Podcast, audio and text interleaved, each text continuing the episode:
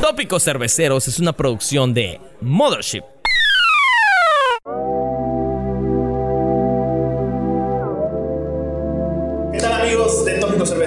Muy buenas noches.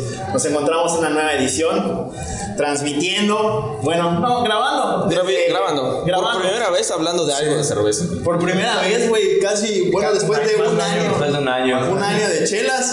Primera vez que tocamos el tema de la chela. ¿Y sabes qué, güey? Por primera vez después de mucho tiempo estamos todos juntos, güey. Güey, Todo, todo el, el verdadero crew de Tópico Cervecero está hoy. Y, y con, aquí con el invitado, obviamente. ¿no? Y es la chela que creo que nos unió. Falta uno que, que ustedes conocerán que, que pues se salió por, por cuestiones personales, pero saludos, Aaron. Mira que te pierdes. Bueno, pues eh, antes de presentar y de decir dónde nos encontramos, pues decir a los miembros de Tópicos No, como siempre, nos acompañan Adán el chamán, el gran José Nahuatl de los controles, Que hoy, que hoy no puede hablar porque Está cachetón. está cachetón, le quitaron la muela. Sal- saluda, Nahuatl, porque te vean todos. Emanuel Chino Flowers, Hola. Don Arevalo, y ahora sí, el gran invitado de esta de semana. Ah, La costumbre. Sí, es cierto. El, regreso del hijo pródigo, después de dos meses de ausencia, vino desde Japón. Ese estaba en cuarentena. Estaba en cuarentena. No tiene coronavirus. No tiene coronavirus, el cabrón. Solo le dio chingonguya, pero eso lo agarró en los héroes. Ya de regreso, el gran, feliz la vuelta. el gran Ro del Fauno. ¿Qué vamos a tener de carnal? Qué bueno que estás bien, vivo, Gracias. sano, se- se hizo. fuerte. Oigan, pero antes de presentar a nuestro invitado y, y las cervezas. Solo, solo uno, solo uno. Porque tenemos un patrocinador sí, sí. que hoy no nos patrocinó las cervezas, pero usualmente nos las da. Hoy Patrocina cariño. nos patrocina cariño y amor. Y me refiero a la bonita de Concal. Que si nos están escuchando desde ahí, pues ya mochense con su tanda, culeras. Que, que hablando de Concal, ahora sí ya podemos Ya, ya, ya. hilar. Ah, sí. Hilar en Concal se encuentra, nos encontramos en el restaurante Nación Brava, Gastropop, Gastropop Nación Brava, eh, con el con el invitado. ¿Qué, qué pedo? Puto, me lo puso nada, Güey, tus- es que tus pectorales hacen que se hunda, güey. No. Ah, No, no. bótalo acá afuera. Sácalo y agárralo como yo. Agárralo. That's what she said. Lo voy a agarrar. Ya está. Ah, Ya se va a quitar su cara. Bueno, Ahora sí. pues hablando, ya, ya después de todo este desmadre, eh, pues nos remitimos a Concal porque nos encontramos en el Gastropop Nación Brava, que allá tiene pues su, su fábrica, ¿no? Cervecera. Sí, así es. Y estamos con el dueño, uno de los fundadores de Nación Brava y por supuesto de la chela Cuerno de Toro, Ovidio. No confundir con Grada Brava. No confundir con Grada Brava, proyecto, Otro proyecto fallido. semi fallido. estamos con Ovidio Suárez. Muchas, muchas gracias por la invitación. No, al contrario, Ovidio, muchas cervezas. Sí, por las cervezas, por el lugar, Y por el por el espacio, por el tiempo. Eh, pues, ¿cómo estás? ¿Bien? Bien, bien, muchas gracias. Pues, encantados de que vengan a Nación Brava y que se echen una chela con nosotros. Que para eso estamos. Pues saludos desde empezar. Salud, salud, salud. Que nos vamos. Saludos a todos. Que nos vean. Exactamente. Salud por Nahuatl que está checando los micrófonos. Bueno, pues te tuvimos un error de continuidad. Se trabó el equipo nuevo que tenemos gracias a nuestros patrocinadores, Nación Brava. a, a ver, Ovidio. Retomando, retomando. Ahora sí, ya no voy a decir mi chiste. Venga la alegría, ya valió madre. Cuéntanos un poco. De nueva, nuevamente. Pues mira. ¿De dónde salió Nación Brava? Pues mira, Nación Brava es, te digo, es un proyecto que empezó, o sea, es un proyecto que viene mucho más adelante, ¿no? Todo se remonta hace ya casi cinco años. eh, la verdad es que fue un proyecto, y yo creo que la gran mayoría de los cerveceros te lo pueden contar, no solamente aquí en el centro, en el norte, lo pueden decir. Todo empezó como un hobby, y la gran mayoría de los cerveceros que tenemos la fortuna o la bendición de seguir vigentes hasta el día de hoy, nace de eso, ¿no? Cuando tú haces algo que te gusta, eh, difícilmente te cuesta trabajo seguirlo haciendo, ¿no? Y, y sobre todo un trabajo como la cervecería, que es calor constante, cocimientos, fuerza y demás, eh, en un lugar como Yucatán cuesta muchísimo más trabajo.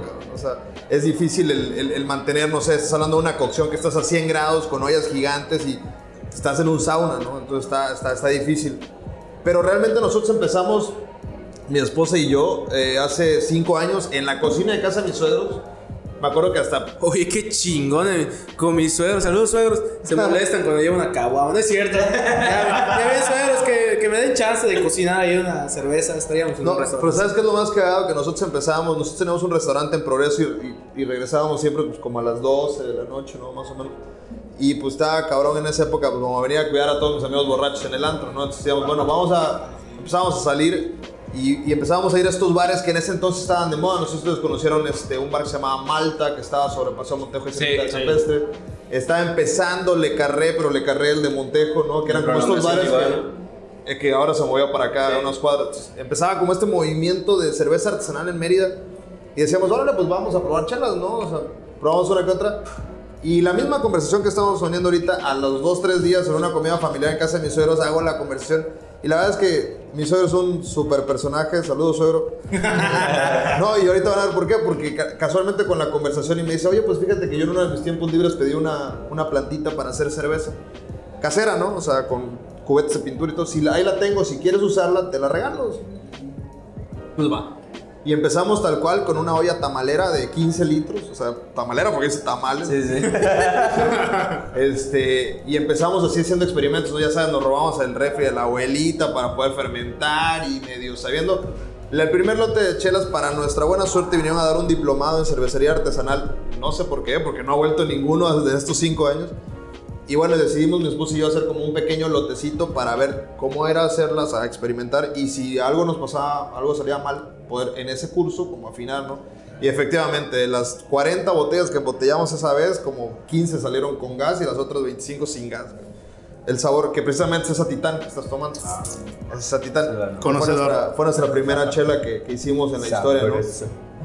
Y así empezamos nuestra cervecería, poquito a poco, con, el- con el apoyo, con el apoyo de mis suegros, porque aparte los sacábamos como 8 horas de la cocina, ¿no? No, podían, no podían almorzar ni nada. Y obviamente, pues también como, pues, eh, jineteando, ¿no? Entre el trabajo y el hobby, ¿no? Hasta que la meta era que el hobby se volviera nuestro trabajo y que el trabajo nos diera de, de- de comer, ¿no? O sea, inicialmente eran Todos.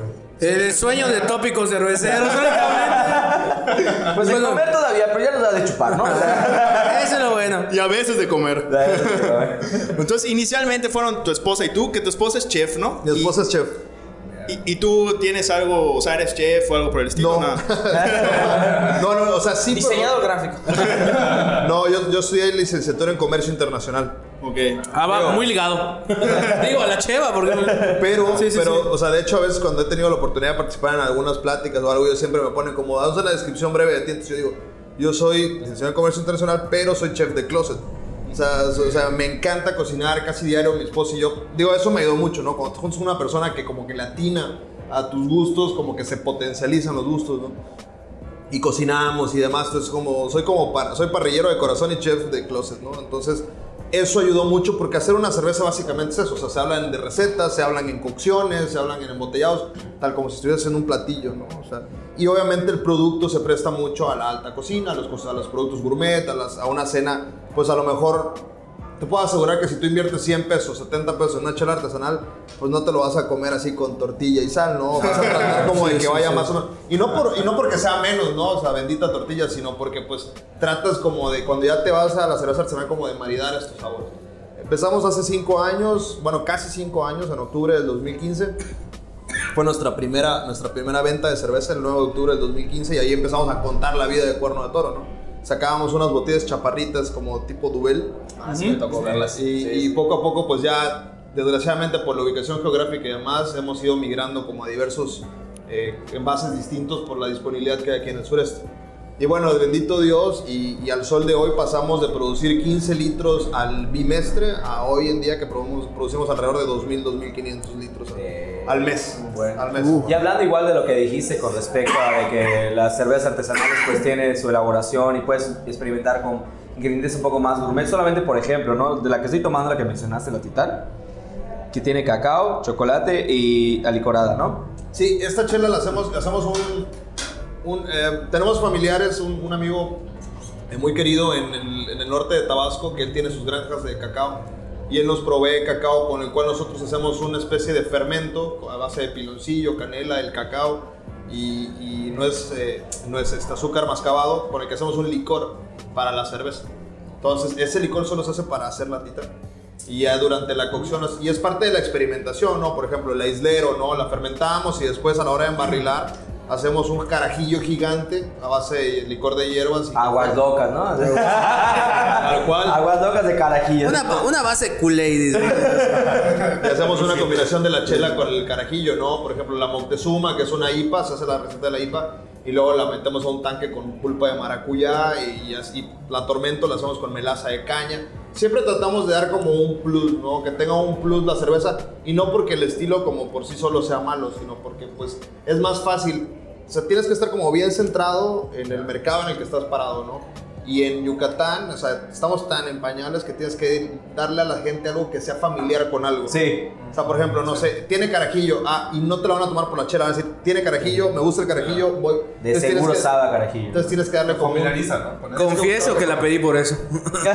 o sea, de verdad. Sí, es- tienes que buscar algo que te familiarice, ¿no? Entonces, por eso la gran mayoría de las cervezas yucatecas van a ver que tienen como un ingrediente adicional, ¿no? O las notas son muy pronunciadas. hacia- Aquí hemos hecho la- alrededor de. El año pasado, durante el año de vida que lleva Nación Brava, hemos hecho alrededor de unas 25, 30 cervezas. Solo de cuerno de toro. O sea, más nuestra. De estilos diferentes, ¿no? Con nuestro otro socio hemos hecho alrededor de unas 60 cervezas, yo creo, en un año de vida. Y es que ahorita las cervezas, el, bueno, la parte de la cervecería artesanal va creciendo en México. Solamente creo que en los últimos dos años creció alrededor de un 30%, porque ya el mexicano tiende a consumir ah, y a pagar por, por- por productos de calidad, ¿no? Y, en- y en Mérida ha habido un auge con respecto a eso. Por ejemplo, nosotros tenemos, tenemos un amigo que se llama Rubén Cerón, saludos Rubén Cerón, que igual Que este, está sacó su, empezando. su- está empezando a producir su propia cerveza que se llama Viejo Vagabundo y está bastante chida.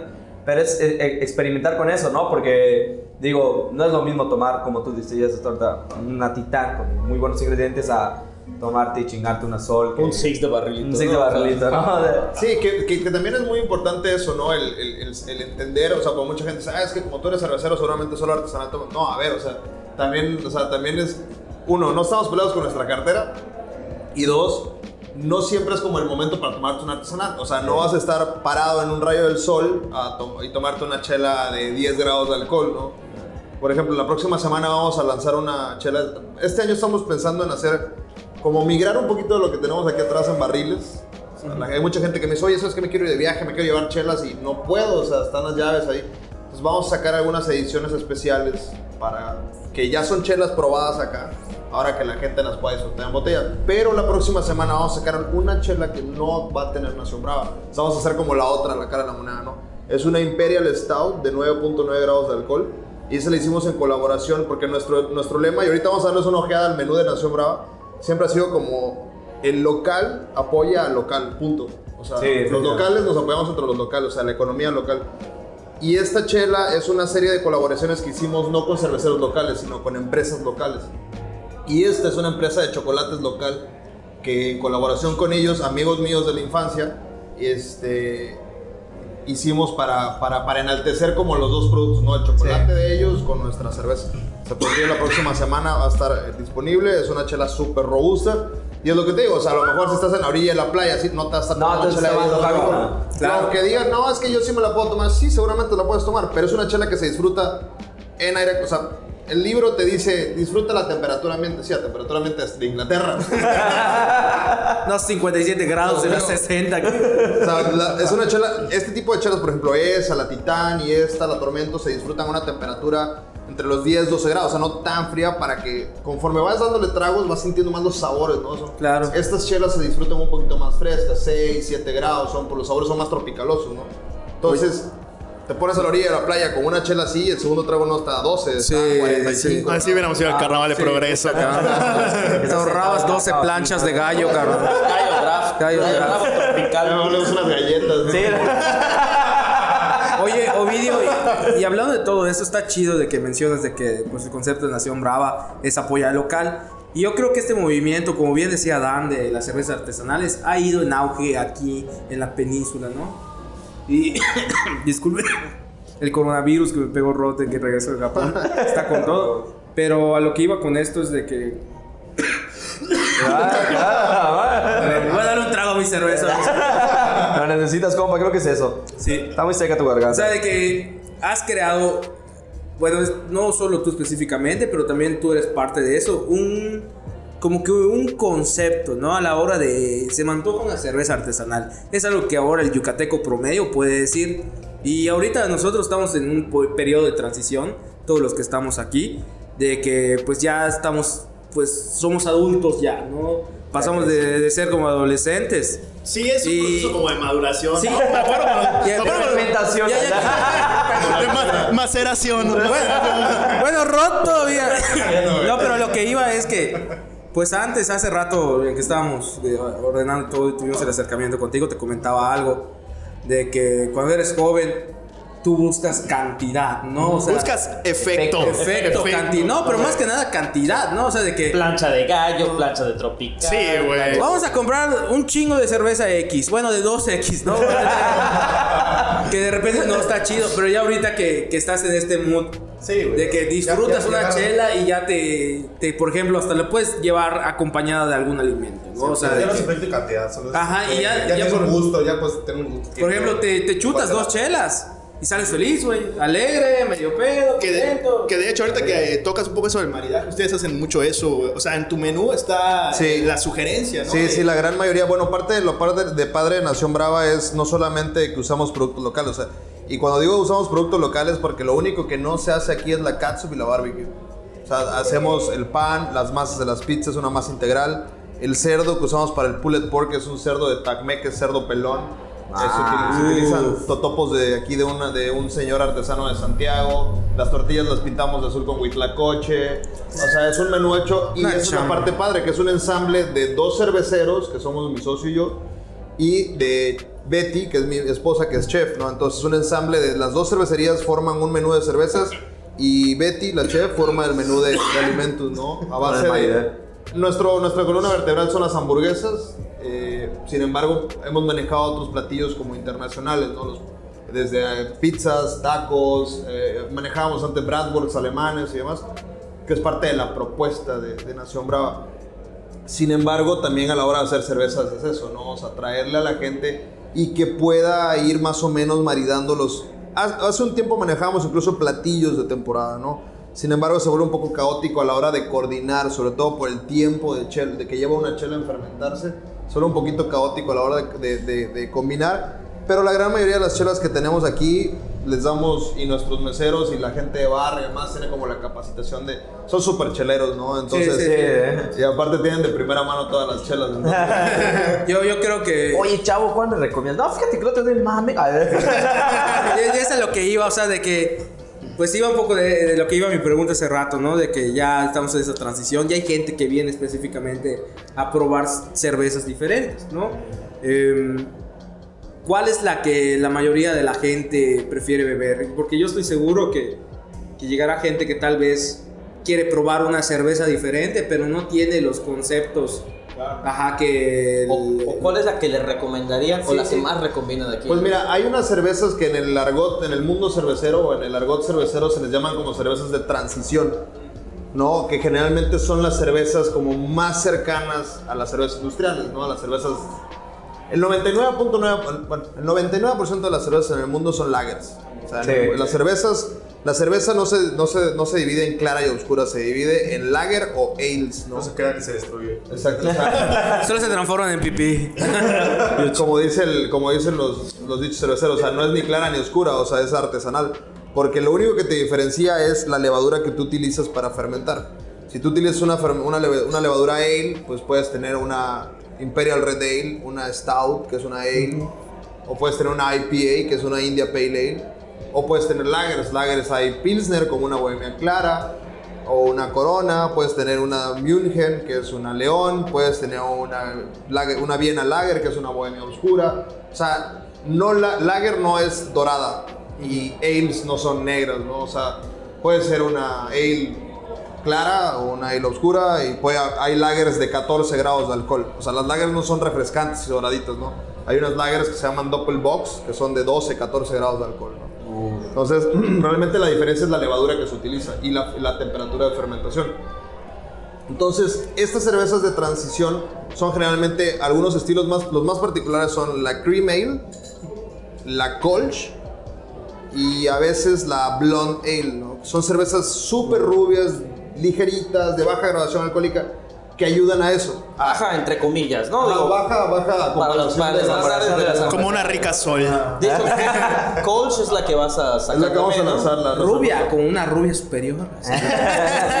Exacto, es como la que vamos a lanzar próximamente nuestra nueva cerveza de línea. Una es la Titán, que es la etiqueta roja. La etiqueta verde es esta, la Tormento. Y la etiqueta blanca es la Emperador, que es esta versión sin el maracuyá.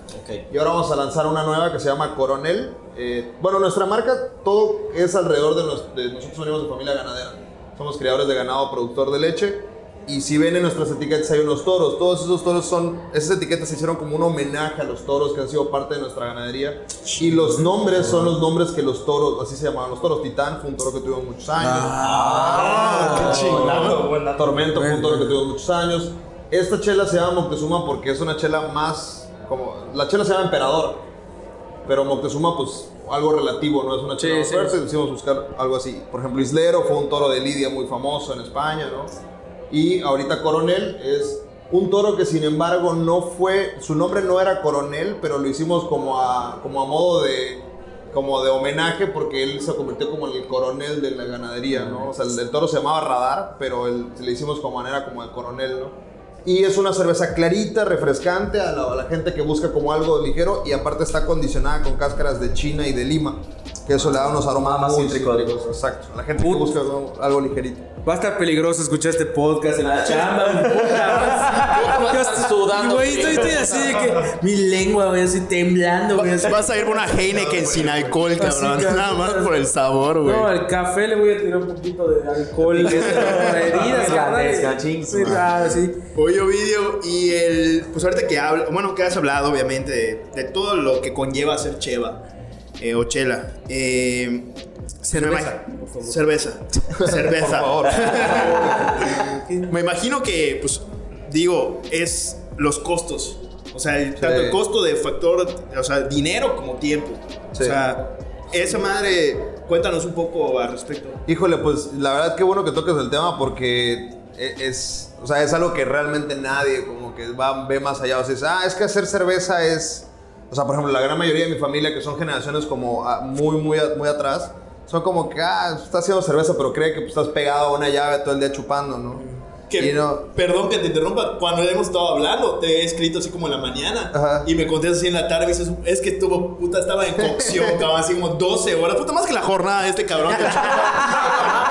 La jornada de ese cabrón es de 6 horas. güey. Y puta, Ovidio de las 7 Me encanta trabajar en gobierno. Ovidio de las 7 está cocinando cheva, cabrón, puta. Sí, el proceso, el proceso es bastante largo. Obviamente, mucha gente, le- o sea, tien- te- tenemos o tienen la idea errónea de que si usas máquinas deja de ser artesanal. Pero como le digo, a ver, güey, quiero ver que muelas o 3000 kilos de, de malta con las manos, ¿no? O sea, es imposible, o sea, necesitas herramientas. Pero la cerveza artesanal, digo, va para mi, mi comentario va hacia el proceso de producción, ¿no? La, cerveza artesanal básicamente está como catalogada como en tres, o sea, como tres eh, conceptos que tiene que cumplir, ¿no? Que sea pequeña, que es decir, que no produzca más del 1% de la producción nacional, lo cual está sumamente cabrón, porque entre, entre todas las cervecerías artesanales del país producimos alrededor de como el punto 4, entre todos.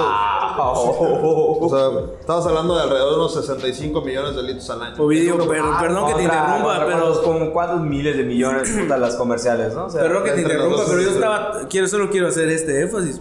Estaba tomando ahorita la, la chela que se llama Islero, que es Ajá. un carajillo.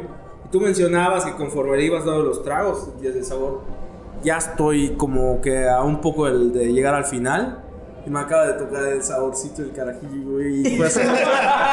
Perdón, así fue. Gracias, gracias por invitarme. Gracias por hacer el contacto y. No, porque de, de hecho que estabas hablando de, de esa respuesta muy interesante.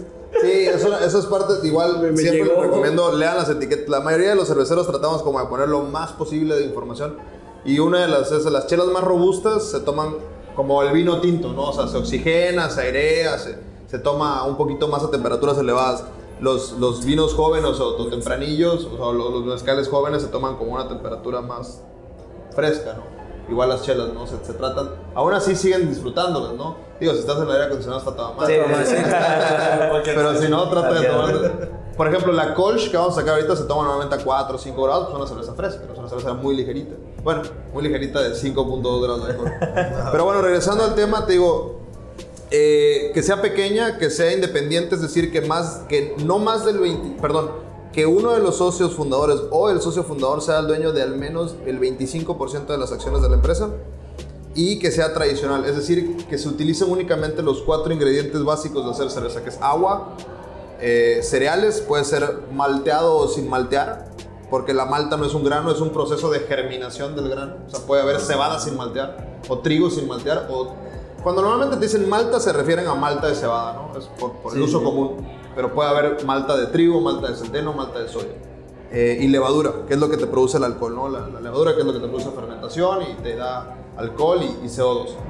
Cualquier otro ingrediente que, perdón, que se utilice para adicional a esos cuatro tiene que ser siempre para enaltecer su sabor, pero nunca para abaratarlo. O sea, nunca usar, ar- por ejemplo, las grandes cervecerías utilizan un alto contenido de arroz y maíz porque son granos baratos que te dan alcohol. Pero, ¿cuál es el resultado? Una chela ligera, sin olor, sin sabor, sin nada. Lo que quieres es cantidad. Y ellos buscan lo mismo, o sea, no es un pecado. O sea, ellos buscan volumen y nosotros también buscamos volumen a la hora de pagar 70 pesos, 80 por Sí, sí, sí, sí, sí. Eso es todo. Pero así se define una cervecería artesanal.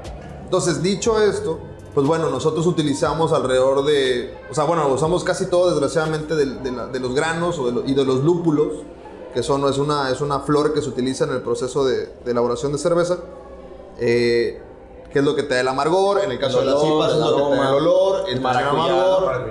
Exacto, esos olores te los da el lúpulo, que es una flor, y hay varios lúpulos, desde lúpulos como más herbales y terrosos para, que se utilizan en estas chelas, hasta lúpulos más cítricos y tropicales, que son los que utilizan en estas chelas. ¿no? Eh, son importados. Entonces, a la hora de importar, tú pagas un impuesto de importación. Eh, la levadura también se importa, los laboratorios están afuera. Eh, lo único que no pagamos de importación es el agua.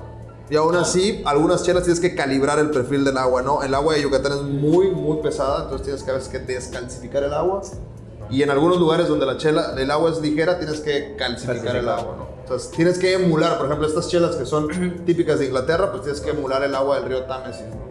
Chinga, madre, cabrón. Güey, así, neta, amigos. De verdad, aprecien sus chelas cuando las tomen. O sea, Me no. dando esa madre, güey. Imagínate como Breaking Bad, güey. Sí, sí, no, no, no. Dale, Jesse. Mi consejo para los que quieran hacer chela, pongan la atención a sus clases de química en la prepa. Muy tarde ya salida. A los, a los que nos escuchan, pongan atención a sus clases de química. Chavos que están en la prepa, por favor. Hagan cuates sus profesores de, de química. Porque si, química. si- porque si no van a volver a tomar clases de química y de microbiología. Pero bueno, el caso es que, o sea, un proceso de hacer cerveza, aparte no puedes, o sea, lo más desesperante de hacer cerveza es que no es como preparar un guiso, ¿no? O sea, que lo puedes, decir, ah, me quedó bueno. La chela tiene que pasar alrededor de un mes para que la puedas probar. Chinga, su En madre. duda, este, Sí, las primeras veces que lo haces, o sea, como no te pasa de que, o sea, cu- cu- cu- ¿qué factor de error hay cuando haces una cerveza? O sea, como que obviamente la haces por primera vez y no, no te sale. Pues mira, generalmente pri- o sea, de los principales errores que nadie repara en eso es la, fermenta la temperatura de fermentación. Porque te dicen en un lugar fresco. Entonces todo el mundo dice, ah, pues en mi cuarto hay fresco porque prendo el aire acondicionado. no, y te lo juro, y es muy común, ¿eh? Es súper común. Dice, ah, un lugar fresco. Entonces la gente. O sea, yo tenía amigos, yo que- tenía amigos que decían, en un lugar fresco y sin el sol, ¿no? Y lo ponían así en la alacena. Está fresco y no hay sol, ¿no? No, pero te estoy hablando de fresco 18 grados. Constantemente, ¿no? Porque la levadura es como un pan. O sea, han visto una masa de pan, cuando empieza a fermentar se empieza a inflar, ¿no? Sí, sí. Lo mismo va a hacer la cerveza. O sea, empieza a producir. La, la fermentación te produce dos cosas. Una, la levadura, ¿no? El ser humano por tal, como por sí solo no puede producir alcohol. Necesitas a la levadura. ¿no? Que te fermente los azúcares que extrajiste de la malta. O sea, la malta tú la metes en agua caliente y te sale un té, un caramelo, ¿no? Y eso es lo que pones a fermentar y la levadura se empieza a comer el azúcar y te produce etanol o alcohol etílico y te produce dióxido de carbono. O sea, no es, o sea, no, no es como que, ah, porque una de las preguntas más comunes es, ¿en qué parte le pones el alcohol? O sea, no. no, es como una cuba, no es como una cuba, así que. Ron, coca. Tan, tanto pedo que es el proceso que espera el sabor. ¿Para qué? ¿no ves? Para que lo hagan en Pa- michelada. Ah, huevo, cabrón, que le eches gomichelas, cabrón. Oye, ¿puedo pedir? ¿Aquí puedo pedir titán chelada? Gomichela, Tiene de mango, así, de michela. Gomichela. Oye, así, oye, así de que es un insulto esa madre, cabrón. Ya lo he visto, güey. también lo- Ya he visto que se Pero también lo, haces, también lo haces con sol, cabrón, no mames. No, pero es que la las cervezas, bueno, yo creo que las cervezas comerciales se prestan para ese tipo Sí, de cosas. huevo. Pero no mames, yo he visto personas que literal- madre a una IPA como No, está pidiéndole yo he visto chelada. personas que es así como que no está tan buena. ¿Me traes una michelada? Y así, ¿qué puta? Y fíjate, a mí me ha tocado bares, aquí no, o sea, porque pues el mercado no está como para eso, ¿no? Pero Lo me- sacas del lugar, órale, cabrón. Pero me ha tocado bares en la Ciudad de México que te dicen, no, güey, aquí no vendemos michelada ni micheladas. O sea, aquí no vendemos madres. Aquí O sea. Podría retirarse sin hacer escándalo, por favor. Bueno, no, no, no, es que de verdad, este, yo creo que como un amante de la cerveza y, y creo que los que hacemos tópicos cerveceros en algún punto hemos deseado hacer nuestra propia cerveza. Efectivamente. Porque pues si algo nos juntó es el amor a la cerveza. Y ahorita escuchar de primera mano todo lo que conlleva el proceso, que tienes que esperar un mes, el margen de error. Por eso tardamos un año en hacer este programa. Sí, sí. Estaba así, como ciegos. O sea, Sigue o sea, fermentando, güey. Eh, Está muy cabrón y de verdad se agradece que exista esa pasión porque, pues, estos sabores que, que te llegan, ¿no? Con una chela que, que pues, hasta te transformas hasta cierto punto el tiempo en calidad, ¿no? O sea, de que. Bueno, de hecho, ahorita que ya tocas el punto, voy a aprovechar de hacer mi comercial. Qué bueno que tocas el punto. El día 21 de marzo, vamos a, ya es la tercera edición que hacemos. Es, damos, vamos a dar nuestro tercer curso de elaboración de cerveza Uy. aquí en Nación Brava. Eh, es un curso de 10 horas, se les incluye los alimentos y lo damos un servidor y una beer sommelier. Es en la Ah. terraza de Nación Brava. Y se hace todo grano desde el principio, desde la molienda del grano hasta, la- hasta que lo enfriamos y lo ponemos a fermentar.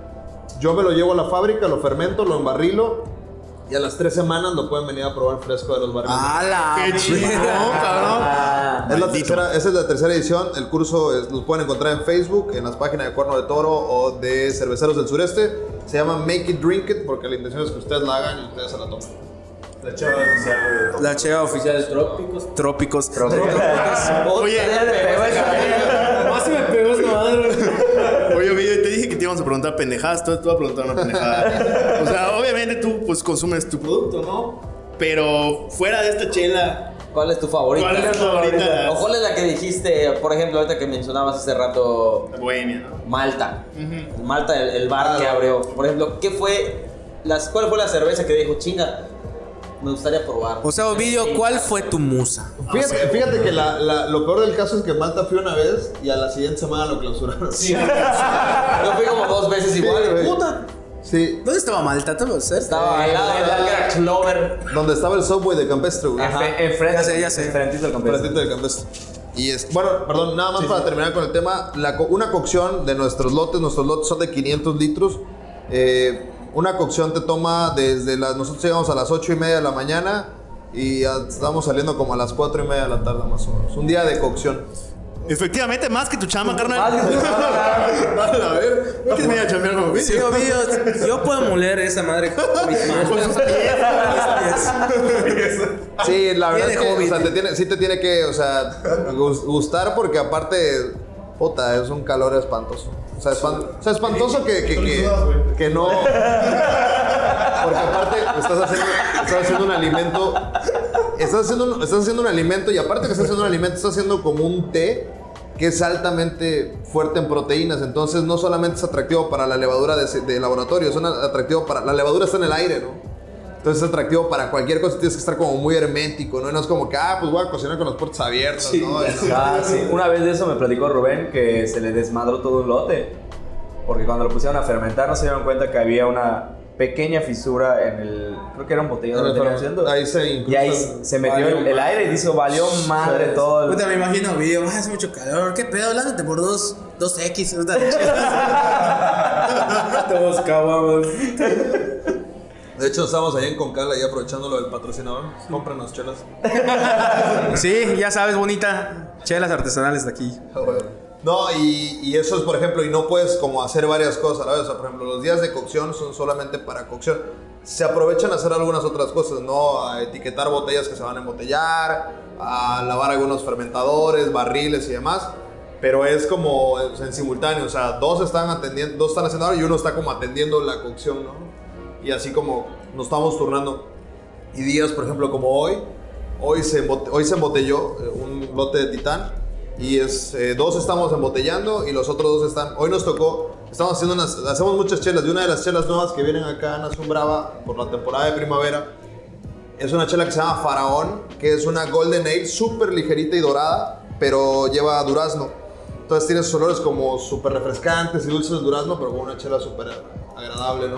Entonces imagínate una peladera de durazno hoy en la mañana. Entonces, ahí estoy- entonces es como, ya ahorita gracias a Dios hemos tenido la oportunidad de ir incrementando el equipo de producción y se empiezan a hacer unas cosas. Ya hay más peladores. Sí, por ejemplo, cuando, cuando hacemos esa de la, la coronel que lleva cáscara, de- solo usamos la cáscara. Entonces ahí nos ves con nuestros pelachinas, los amigos tirándole. Aprovechando, tenemos un negocio de jugos. Ese es un artesanal. Y eso, y eso la verdad es que es padre cuando se lo puedes platicar a la gente o cuando la gente ha ido a cocinar con nosotros y lo ve. Porque dice, no mames, cabrón. O sea, para darle ese aroma a lima tuviste que pelar todas esas limas posibles. O sea, y si la neta no te gusta, dices, no, no mames. O sea, hay que. Desistes, ¿no? Y- O sea, haces, dices, hago chela con agua, malta, lúpulo y levadura y listo, ya está. O sea, lo que salga, ¿no? Pero es, pero es parte como, Indio, sí. pero es parte como del orgullo, o sea, no del orgullo, pero como el gozo de que estás compartiendo chelas con los amigos y que, güey, o sea, hicimos esto y como que siempre hemos tratado de hacer algo con... Realmente el esmero dentro de la producción de una Sí, chela. ¿no? a huevo, y ya por ejemplo una embotellada te duras, te, te avientas unas 5 horas, ¿no? O sea, se Desde esta- ¿Tú me quieres trabajar acá, güey? Pero solo si el pago es en especie. Sin pedos. Normalmente, una, una, o sea, la- en Cuerno de Toro trabajamos generalmente de, o sea, de lunes a viernes, en promedio como de 9 de la mañana a 4 de la tarde. O sea, más o menos. Está ahorita, güey. Sí. Seguí, tú sabes, ya estoy a punto de irme. Seguí. Una hora más de tu horario normal, pero pues. No pasa nada, güey. No pasa nada. Eso es tus historias, güey. Mis manos están ahí para chupar así. Tengo mis manos así llenas de cáscaras de lima, ¿no? Para chupar así. Sí, pero es parte, o sea, es parte de lo padre, ¿no? Que, que poco a poco, o sea, nosotros eh, con el paso del tiempo hemos visto cómo muchas cervecerías han crecido y con la misma velocidad que han ido naciendo han ido también desapareciendo, ¿no? Y, y sí es un constante reto. Yo creo que al final, cuando vas haciendo un trabajo día a día, día a día, día a día y te ganas como el gusto de, de la gente, ya se transforma no solamente en el, eh, como en el hacer cerveza, sino en el compromiso de que los, los- la, la gente, los- la que gente que te sigue no, no se lleve ninguna decepción tuya, ¿no? O sea, ya es más como la responsabilidad de, por ejemplo, vamos a sacar esta chela nueva, o sea, la gente tiene una expectativa de ti, está esperando algo de cuerno de toro, ¿no? Entonces ya es una responsabilidad muy cabrón. Y eso a nosotros nos da mucho orgullo que la gente nos siga, que, nos- que pida nuestra cerveza, eso es algo que te lo juro, o sea, yo, yo me acuerdo, o sea, cuando empezamos a hacer cerveza le decía a mi esposa, ¿sabes cuál es mi sueño? Le digo, mi sueño no es ser millonario, mi sueño es que el día de mañana nosotros no vayamos a tocar la puerta a un bar, sino que los bares nos llamen a nosotros que quieren vendernos.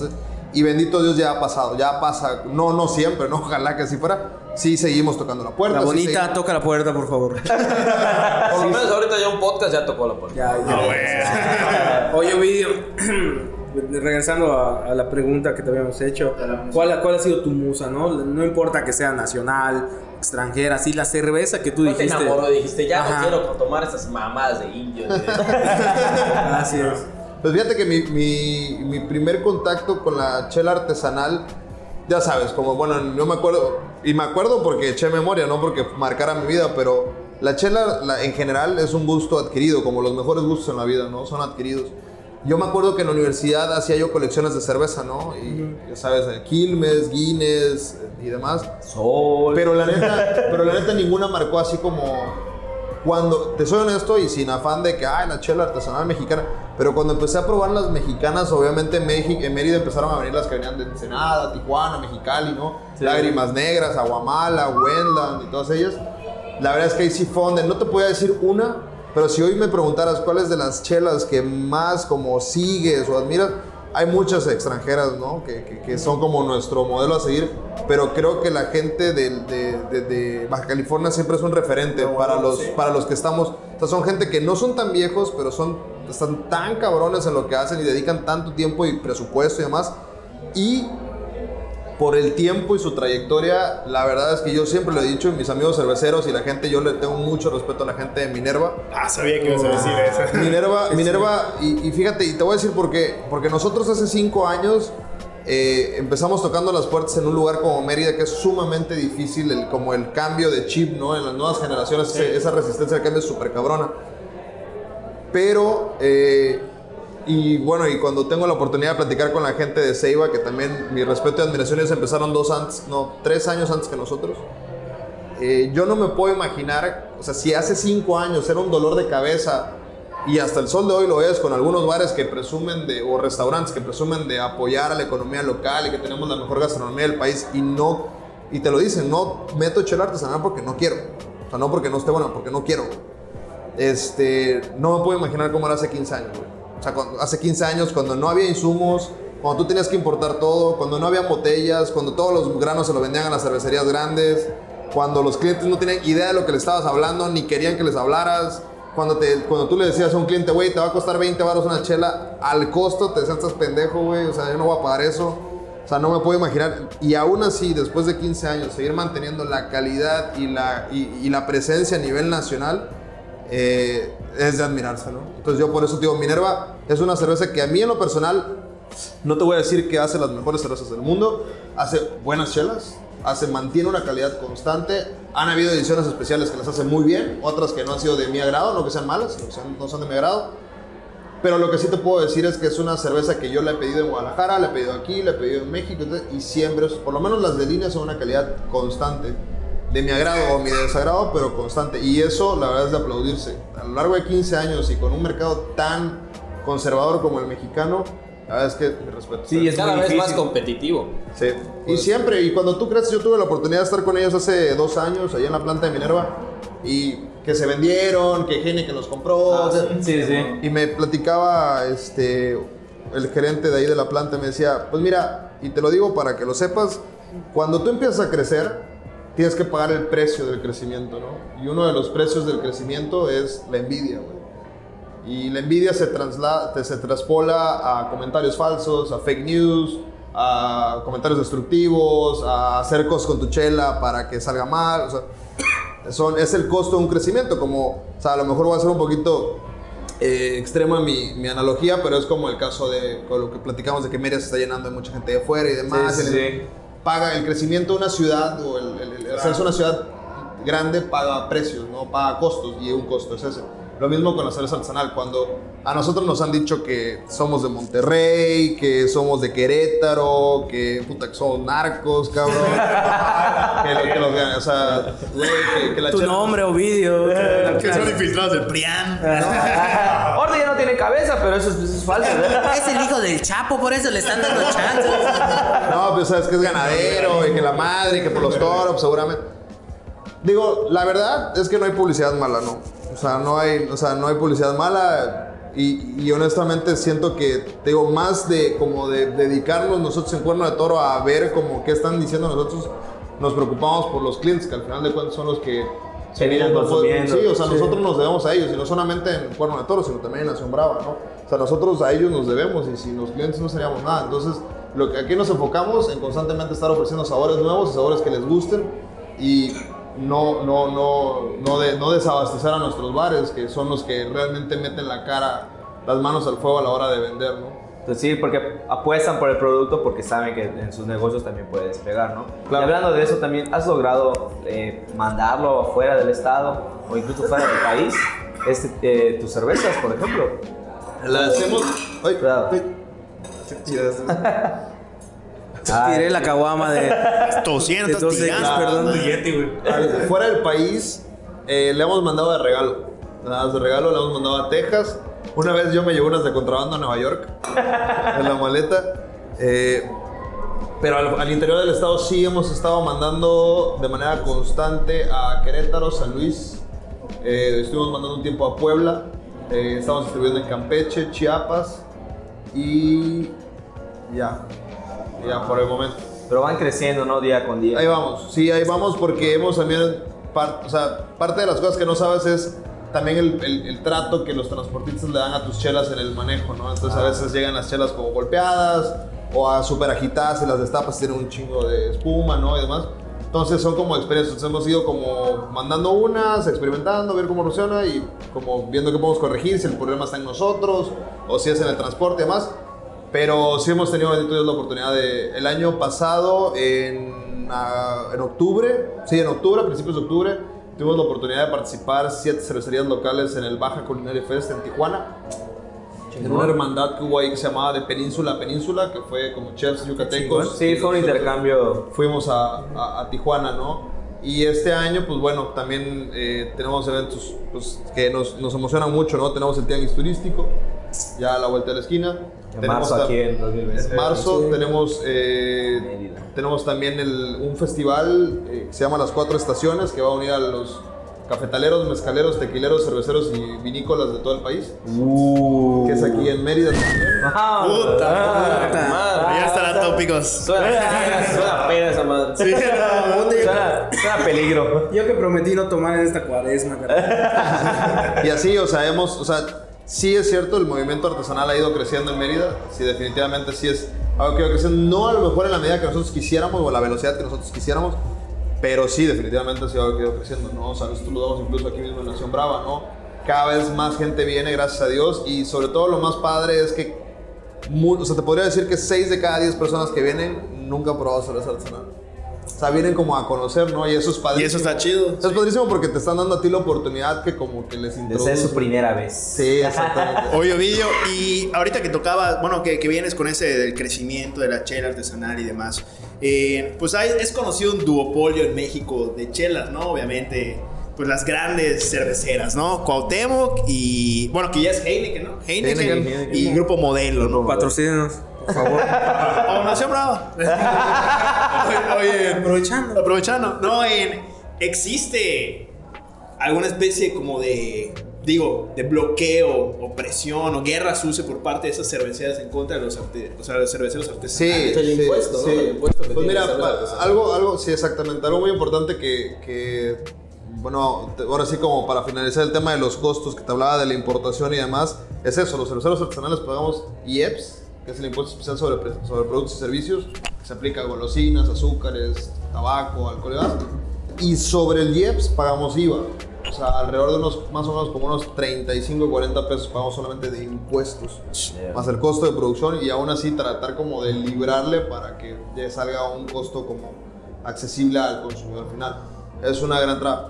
Pero realmente el, el, eh, sí, ellos, mira, eso es sabidísimo, ¿no? O sea, las, las dos grandes cervecerías que son, como tú dices, Heineken y, bueno, Anheuser-Busch, que es AB InBev, que son los dueños de Corona y del 60% de las chelas del mundo.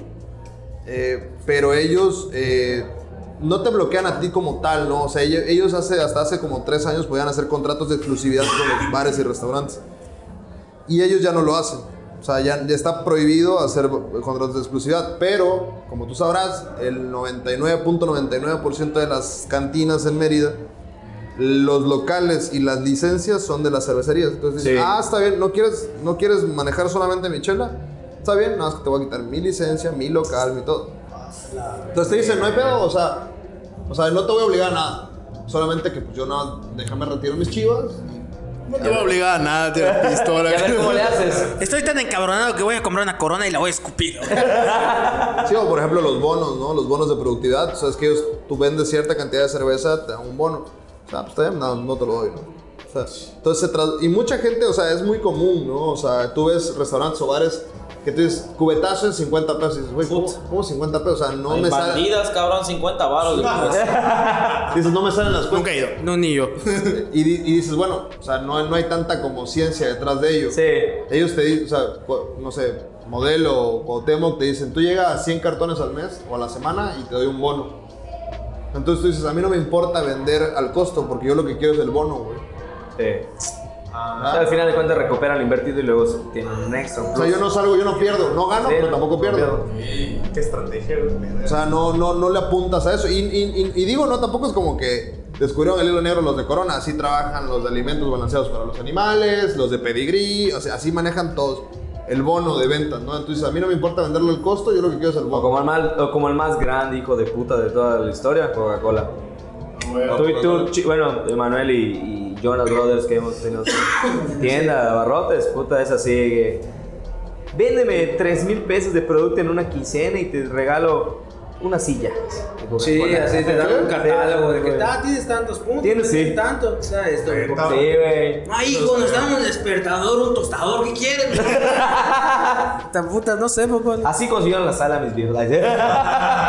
Sí, sí, sí, o sea, eso es muy, o sea, son prácticas que no están de todo como ilegales, pero pues sí dicen, güey, ¿por qué si a mí me están vendiendo la chela en 8 pesos o en 6 pesos voy a comprar una chela en 30 pesos? Claro. Y aparte que me va a costar un huevo venderla, ¿no? Sí. Pero es eso, o sea, todo es relativo, o sea, todo es relativo porque ¿por qué te cuesta trabajo? Porque no quieres capacitar a tus meseros, porque no te quieres capacitar tú, porque no quieres darnos chance a los cerveceros que vayamos y te explicamos.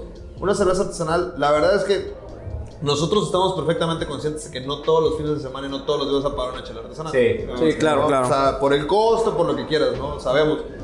Pero si tú le puedes, o sea, si tú calculas la cantidad de gente que rota por tu restaurante y le vendes una chela artesanal a cada mesa, sí puedes lograr un desplazamiento que para nosotros es maravilloso. ¿no? O sea, para nosotros una caja a la semana por bar es maravilloso.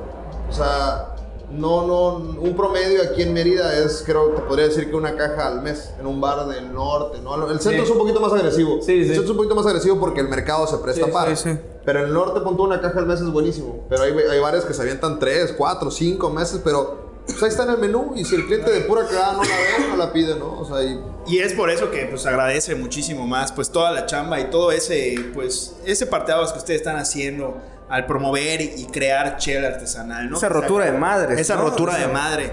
Y pues digo, Perdón, y también estamos conscientes del, del costo, ¿no? Por ejemplo, los jueves bravos, los jueves que tenemos las chelas a 50 pesos. pues Hoy es jueves. Uf, Qué casualidad. Qué casualidad. la gente viene por sus chelas. Digo, estamos conscientes de eso porque también, o sea, somos cerveceros, pero también, o sea, Nación Brava es un restaurante. claro, Sí. ¿no? Y tiene una nómina, y tiene luz, y tiene renta, y tiene todo, y hay costos que se tienen que cubrir. O sea, sí, el principal proveedor somos las dos cervecerías, pero también tenemos otros costos, ¿no? Entonces buscamos la parte estratégica por, lo- por, por la venta de producto de cómo hacerle para llegarle a más gente. Entonces sí, es algo que ha crecido muchísimo. O sea, la gente ya ahorita, así como el mezcal, que ha ido cada Sí, vez claro. invadiendo más menús, más menús, más menús, igual la chela artesanal. O sea, mucha gente me dice, ah, es que una chela... y yo, Créeme, le digo, créeme que si tú sales a una cita con una, o sea, con tu chava o con tu novia, no dudas en pedir una copa de vino que te cuesta 150 pesos. Claro. Y O sea, vino, pero- padre Quino. pero, pero, pero- pero por igual 70 pesos te puedes pedir una buena IPA, te puedes pedir una buena Pale Ale. te puedes- O sea, es nada más parte del movimiento de cervecería artesanal en a nivel nacional es como quitarle esa prostitución que ha tenido la cerveza. Yo muchas veces se los he platicado a amigos, hasta amigos cercanos, hasta mi familia, le digo, a ver, güey, ¿cuál es el estereotipo que tenemos de, la cerveza mexicana en, general, o sea, en particular? Si tú ves a una persona con un vaso, o sea, con una botella de cerveza y ves a una persona con una botella de vino, ¿qué ¿cuál de los dos asumes que tiene una mejor posición económica? Sí. El de la que está tomando gallo vez. Es pues el de vino, ¿no? O sea, y, y- y el vino, o sea, hay vinos tan corrientes como cervezas. Sí, Sí, ya. Sí, Don Simón de caja, güey. Y, y- y tomo muy específico el vino porque el vino es. Y hoy, hoy en día es como que no, puta, el vino casi como te eleva como seis clases sociales. ¿no? el proceso de fermentación del vino te podría decir que no es fácil, pero el proceso de, elaboración, de fermentación de la cerveza es más complejo aún. Y hay cervezas que nosotros maduramos en barricas de roble, y hay cervezas que nosotros ma- ahumamos y añejamos para que tengan sabores más intensos, y hay cervezas que las fermentamos durante un año. Una cerveza que hicimos para el final de Game of Thrones y la dejamos fermentando dos meses para que, logra, para lográramos 12 grados de alcohol. O sea, lleva un proceso intenso de, fermentación. Entonces decía, esa prostitución a las grandes marcas de cerveza les ha ayudado mucho. Porque ellos lo que quieren es, un volumen gigantesco. O sea, ellos te venden una porquería el precio, pero ellos buscan cientos de miles de latas o de botellas que se vendan, ¿no? Nosotros no. Nosotros, con que nos, o sea, que nosotros nos consumas un Six en vez de un cartón de Corona, es lo equivalente, ¿no? O sea, no en pesos, sino en valor de, de- de cultura. Préndele, hijo. Escúchalo, cabrón, escúchalo. Que de ahí viene un poco igual lo de que hemos platicado de la Heineken, ¿no? Que la Heineken como que de un tiempo para acá Sabe feo. Sí, o sea, sí, sabe culero. porque el sabor sí. o Hay muchas cervezas que cambiaron muchísimo, muchísimos sabores. La indio, cabrón. La indio cambió un chingo. La indio, La güey. 2X Lager la siento igual fea ya. Pero es por eso que. Pero pues, uno va, va mejorando su paladar. ¿no? Así Sí, es. Por ejemplo, yo, eh, las IPAs, yo cuando empecé con las cervezas Sí, artesanales, puta, no las podía pasar. Pero ahorita que, pues, te estás probando, estás metiéndole un poquito más, que sea investigar, que sea probar, y la neta, está muy buena. Sea, Eh, eh, educó su lengua el perro. mi, pa- mi papá una vez se puso un pedo con una IPA, estaba en su etapa de transición. Creo que no sé. Transición a pedo. Pues, pues bueno, vídeo, eh, pues mira, ya, ya tenemos que, Por que parar tiempo, sí. por cuestiones de tiempo, más que nada de producción. Eh, pero su puta madre, la pila de la cámara. la pila de la cámara está gastando, pero estuvo, ya la muela en agua ya les pero se ha gozado, se está gozando esta plática. Te queremos agradecer mucho pues el Al espacio, contrario. el tiempo, Cerveza. las cervezas, de verdad. Cerveza. Y El agua para ese el muchacho. agua. Y, y pues eh, tus redes sociales, las redes sociales Nos de pueden encontrar como a la cervecería, como Cerveza Corno de Toro en Instagram y Facebook. Y a la a Nación Brava nos pueden encontrar como Nación Brava, Instagram y Facebook también. Y el evento. curso, el curso que va a El curso es el próximo 21 de marzo, de 4 y media a 10 y media de la noche. Es toda elaboración de cerveza con granos. El costo es de 990 pesos. Te incluye eh, los alimentos, una cerveza y una hamburguesa de la casa. Todo el material didáctico, todos los, Bueno. los granos y el agua y lo demás para producir la cerveza. Y tres semanas después, la cerveza nosotros nos encargamos de fermentarla, embarrilarla. La conectamos a Nación Brava y todos los asistentes al curso. Eh, los vasos de cerveza que se quieran tomar de esa cerveza les cuesta 50 pesos. Ah, buenísimo. y- Pues ahí está, un vaso de regalo. Oigan, Ah, por cierto, este, perdón por la tos. La cagué por venir con tos. Coronavirus. Eh, vengan a Nación Brava. ¿Nos puedes pasar la dirección? Exactamente. Estamos en la calle 49, esquina con calle 60. Para mejor referencia, estamos a una cuadra de la Negrita o en contraesquina de los, del Hotel Los Aluches. Horarios. Horarios, estamos de martes a, martes a jueves y domingos de 5 de la tarde a 12 de la noche. Viernes y sábado nos quedamos hasta la 1 de la mañana. Ahí está, chavos. Ahí está, chavos, ya Pues saben. lo saben. Y los jueves tenemos todas las chelas a 50 pesos. Como hoy. Como hoy. Bueno amigos, con eso despedimos el podcast y solo quiero decirles algo antes de irnos, que sin cerveza no hay nación. Eso. Estamos bien. Eso. Adiós. Gracias. Gracias a la bonita.